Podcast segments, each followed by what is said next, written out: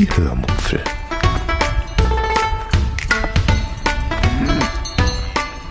Aus dem Tagebuch einer Allgäuerin.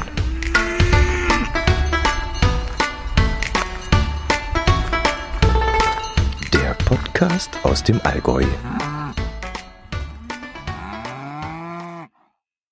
Hallo und herzlich willkommen zur 375. Episode der Hörmupfel. Heute erzähle ich euch vom inneren Schweinehund, vom Hühnerhofautomaten, von einem Verbrechen in England und von über 50 Schauspielern, die auf einer Liste stehen. Viel Spaß beim Hören. Ich wollte euch letzte Woche noch von unserem Spaziergang am Feiertag, dem 1. Mai, erzählen. Da die letzte Episode aber ziemlich länglich geworden ist und ich froh bin, wenn ich genügend Themen habe, um auch diese heutige Folge zu füllen, dachte ich mir, ich hebe das kurze Thema einfach auf. Äh, wir müssen uns bewegen. Das böse C mit dem ganzen Drumherum, mit dem Sportvereinsverbot, mit dem Versammlungsverbot, äh, der Winter überhaupt, das schlechte Wetter, Homeoffice, das führte alles dazu, dass wir uns zu wenig bewegt haben und auch wenig an die frische Luft kamen. Aus diesem Grund haben wir beide beschlossen, uns jetzt gegenseitig dazu zu animieren, öfter mal rauszugehen. Einfach mal so, auch abends mal, äh, einen kleinen Spaziergang vor der Haustür, von der Haustür aus zu machen. Ich habe euch ja schon öfter erzählt, dass es bei uns nicht ganz so einfach ist, einfach mal so vor die Haustür zu gehen und hier gleich loszuspazieren.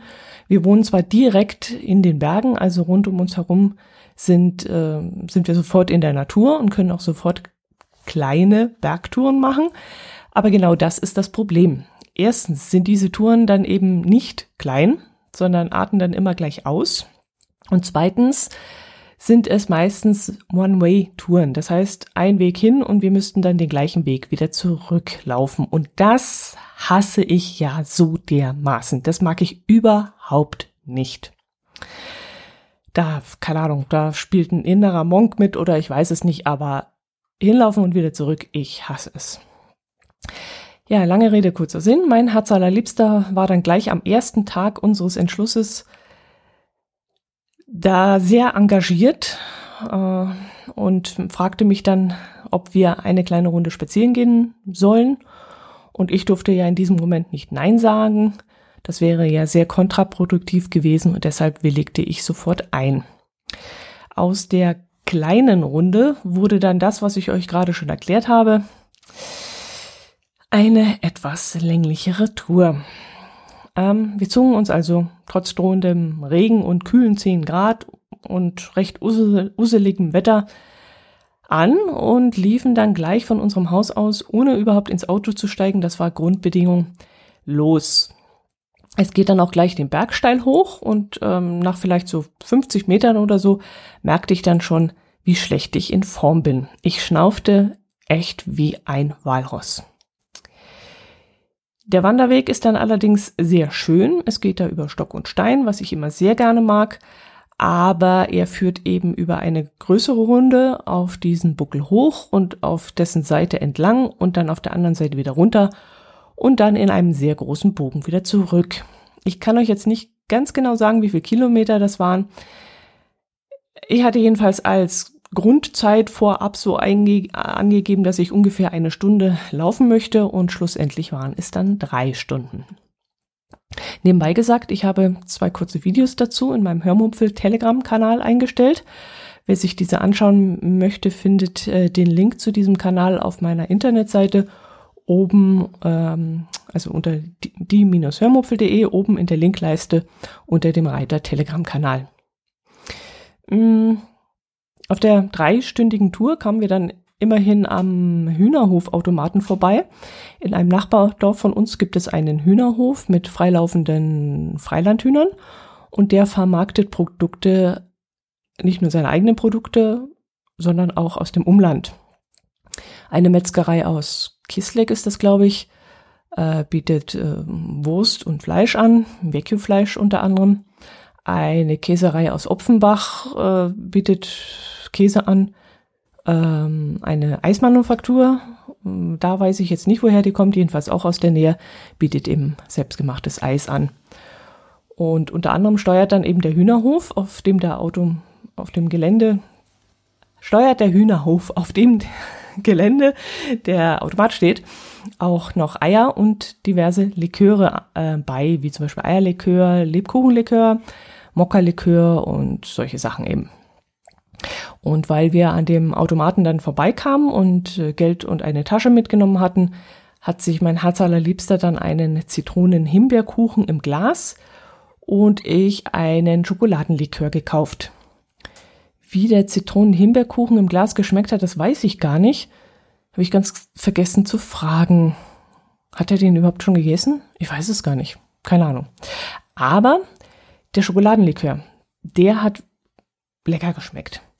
War mir nicht unbedingt sehr intensiv genug, hätte also durchaus mehr Schokoladenpep haben können, aber er war durchaus oder ist durchaus zu empfehlen. Trotzdem würde ich das nächste Mal den Mokka-Likör probieren, aus reiner Neugier.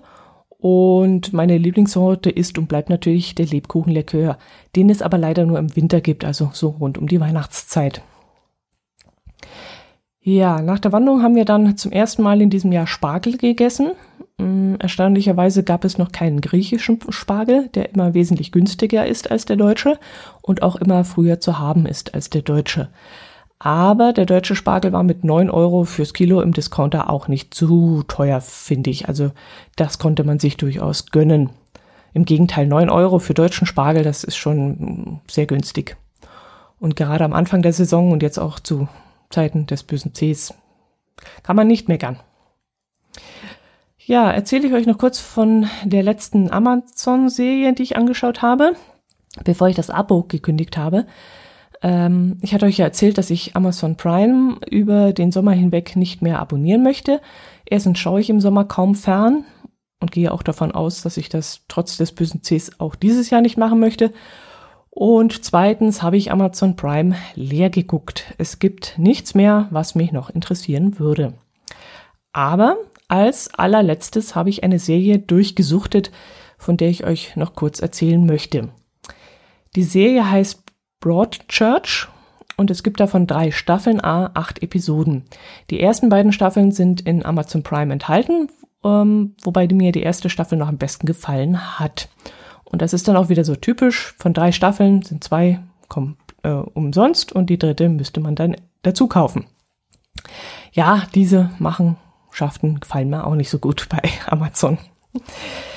Ja, es geht darin um einen elfjährigen Jungen, der in einer englischen Kleinstadt tot am Strand gefunden wird. Es ist offensichtlich, dass er irgendwo anders ermordet wurde und nachträglich am Strand abgelegt wurde. Sollte dann wohl so aussehen, dass er sich von diesen Klippen oberhalb des Strandes gestürzt hatte. Das konnte aber sehr schnell widerlegt werden. Ein externer Kommissar und eine einheimische Kommissarin ermitteln dann in diesem Fall. Der Kommissar ist ähm, also demnach derjenige, ja, der nicht dazugehört, der Unsympath, dem man also nicht vertraut, mm, was dann natürlich die Ermittlungsarbeit kompliziert macht. Aber dass die Kommissarin eine Einheimische ist, macht die Sache dann auch nicht einfacher, weil sie eben befangen sein könnte von Polizeiseite aus. Es liegt also schon so eine gewisse Brisanz in den Ermittlungsarbeiten. Unter anderem auch deshalb, weil, ja, wenn ein Bekannter der Kommissarin beschuldigt wird, der Mörder zu sein oder mit der Sache etwas zu tun zu haben, dann heißt es auch schnell von Seiten des Beschuldigten, du kennst mich doch, ich könnte sowas nie tun und unsere Kinder gehen doch zusammen in die Schule, wir sind doch befreundet, das kannst du doch nicht glauben, dass ich das war. Ja, also es ist nicht ganz einfach, die Situation mit der Kommissarin. Was mir dann an der Serie gefällt, ist, dass immer wieder kleine, ja, wie nenne ich das, Steinchen in die Ermittlungen reingeworfen werden. Da zieht sich also erstmal so ein Hauptstrang durch die Ermittlungen, dem man dann folgen kann, was ich sehr angenehm finde.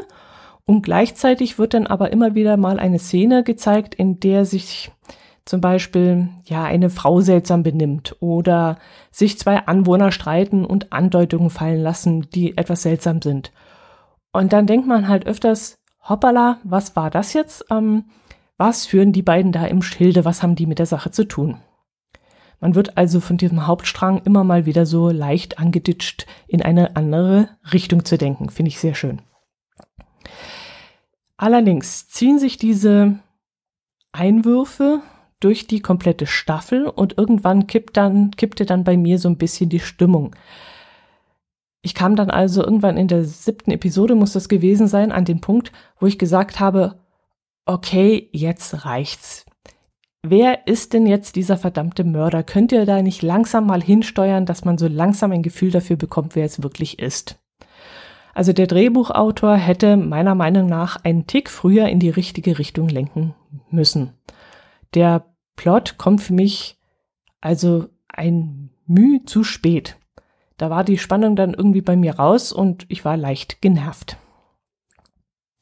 Die zweite Staffel habe ich dann in einem Rutsch und unter etwas Druck durchgeschaut, weil ich wusste, dass ich das Abo am nächsten Tag kündigen muss und bis dahin die Serie durchgeschaut haben wollte, musste, sollte. Von dem her war ich da ehrlich gesagt nicht mehr ganz so konzentriert, sondern wollte das Ganze halt nur noch beenden und zum Schluss bringen. Ja, ähm, das war der Serientipp. Lieber Uli, das war der Serientipp für dich. und natürlich auch für alle anderen, die Amazon Prime haben. Apropos Filme beziehungsweise Schauspieler. Ihr habt ja sicherlich alle das Theater mit den Videos dieser rund 50 deutschen Schauspieler mitbekommen. Ich gehe mal davon aus. Diese, wie nannten sie sich, alles dicht machen Videos oder wie das war. Ich will eigentlich gar nicht näher drauf eingehen. Ich fand um es mal kurz auf den Punkt zu bringen, ich fand die Aktion total daneben. Ich fand sie geschmacklos, ich fand sie respektlos. Punkt. Respektlos gegenüber allen, die bis jetzt so tapfer durchgehalten haben und die Füße stillgehalten haben. Respektlos allen gegenüber, denen es finanziell schlechter geht als diesen Schauspielern. Respektlos den Leuten, die tagtäglich in der Pflege und in Krankenhäusern bei Feuerwehr, Polizei und was weiß ich arbeiten und geschmacklos vor allem den über 80.000 Familien, die durch die Pandemie einen Angehörigen verloren haben. Besonders geschmacklos fand ich übrigens ein Video von einem Schauspieler, den ich bis dahin sehr, sehr gerne gesehen habe und der in diesem Video in zwei Plastikbeutel geatmet hat. Und ich habe dann in diesem Moment diese Krankenhausszene gesehen, wo einer, äh, ein Covid-19-Erkrankter, an der Beatmungsmaschine angeschlossen ist und um sein Leben kämpft. Und das fand ich, also da ist mir echt, oh, da ist mir der Magen hochgekommen. Das fand ich widerlich. Und vor allem, ich, also ich meine, ich, ja, ich bin in der ziemlich gleichen Situation wie diese gut situierten Schauspieler. Ich werde durch das böse C auch in meiner Arbeit behindert, darf also auch momentan nicht so arbeiten, wie ich das gewohnt bin. Ich muss Kurzarbeit machen ich kann aber immer noch behaupten, dass ich nicht komplett arbeitslos bin und dass es an durchaus andere gibt, denen es wesentlich schlechter geht als mir. Und so ist es ja bei diesen ausgewählten Schauspielern auch. Sie können nicht mehr Theater spielen, okay. Sie können aber noch Filme drehen. Okay, jetzt kann man auch sagen, dass ich Kurzarbeitergeld bekomme und die Schauspieler nicht. Ja, das ist richtig, das bekomme ich. Aber jeder, der selbstständig ist, so wie diese Schauspieler, muss sich halt auch privat absichern. Das muss jeder Selbstständige, das muss jeder selbstständige Handwerker, jeder selbstständige Solo-Selbstständige, jeder, jeder muss das. Also ich komme auch aus einer selbstständigen Familie, da musste jeder für seine Rente selbst vorsorgen, musste jeder seine Krankenversicherung abschließen und sich jeder gegen einen Arbeitsunfall oder gegen Einkommensausfälle einfach absichern. Soweit musste man einfach denken. Das ist wie in einer Bibel, glaube ich, war das, wo es die sieben mageren und die sieben fetten Jahre gibt. Man muss einfach dann für sich selbst vorsorgen. Das muss jeder machen, der sich entschieden hat, selbstständig zu arbeiten. Und wenn die Schauspieler da von, von der Hand in den Mund leben, dann ist das ihre Entscheidung. Und ich denke mal, die meisten, die in dieser Videokampagne mitgemacht haben, denen geht es finanziell deutlich besser als mir. Ich meine, ich finde auch manches vieles nicht gut, was die Regierung im letzten Jahr entschieden hat. Da sind viele Fehler passiert und vor allem finde ich vieles, wie damit umgegangen äh, wurde, nicht in Ordnung. Also spätestens bei der Sache mit AstraZeneca, ganz ehrlich, da haben sie mich abgehängt. Da, da haben sie mich in vielen Bereichen einfach verloren. Und deshalb darf Kritik auch sein, denn dafür sind wir ja ein demokratisches und freies Land, dass man seine Meinung äußern darf. Denn das darf man bei uns immer noch, auch wenn viele behaupten, sie dürfen es nicht. Aber die Art und Weise, wie diese Schauspieler das gemacht haben, das, ganz ehrlich, das ging meiner Meinung nach mal gar nicht. Okay, jetzt habe ich doch zu viel davon geredet. Ich wollte gar nicht so ins Detail gehen. Ich wollte eigentlich nur drüber streifen. Was ich eigentlich erzählen wollte, worauf ich aufmerksam machen wollte, was ich ganz interessant fand, ist ein Wikipedia-Artikel, den ich zu diesem Thema gefunden habe. Es gibt auf Wikipedia eine Liste all der Schauspieler, die bei der Aktion mitgemacht haben. Und das fand ich mal extrem spannend. Ich wollte das jetzt einfach mal unter dem Stichwort das Internet vergisst nichts in den Raum werfen und euch damit ein wenig zum Nachdenken anregen. Was das, ich weiß nicht, für diese Schauspieler bedeutet, dass speziell, ja, eine solche Liste existiert und es würde mich ehrlich gesagt auch brennend interessieren, wie viele von diesen Schauspielern vielleicht schon auf die Idee gekommen sind, diese Wikiliste bearbeiten zu wollen. Ähm, das ist ja immer frei zugänglich. Man kann da ähm, in jede, jeden Wiki-Eintrag reingehen und da Änderungen vornehmen. Und äh, es gibt ja immer wieder Menschen des öffentlichen Interesses, die auf Wikipedia Informationen über sich finden, die dort nicht, nicht stehen sollen oder falsch dort stehen und die könnten dann rein theoretisch da reingehen und das Geschriebene abändern. Und jetzt würde ich mich echt, ja, ich würde mich echt interessieren, mich, mir, mich würde es echt interessieren, wie viele von diesen Schauspielern schon versucht haben, ihren Namen von dieser Liste zu löschen. Hm. Gut, in, äh, diesen, mit diesem Gedanken lasse ich euch jetzt mal allein. Und äh, ja, Gedanken sind frei, würde ich jetzt mal sagen, als Abschluss und euch ein schönes Wochenende und eine schöne Woche wünschen. Bleibt gesund. Servus.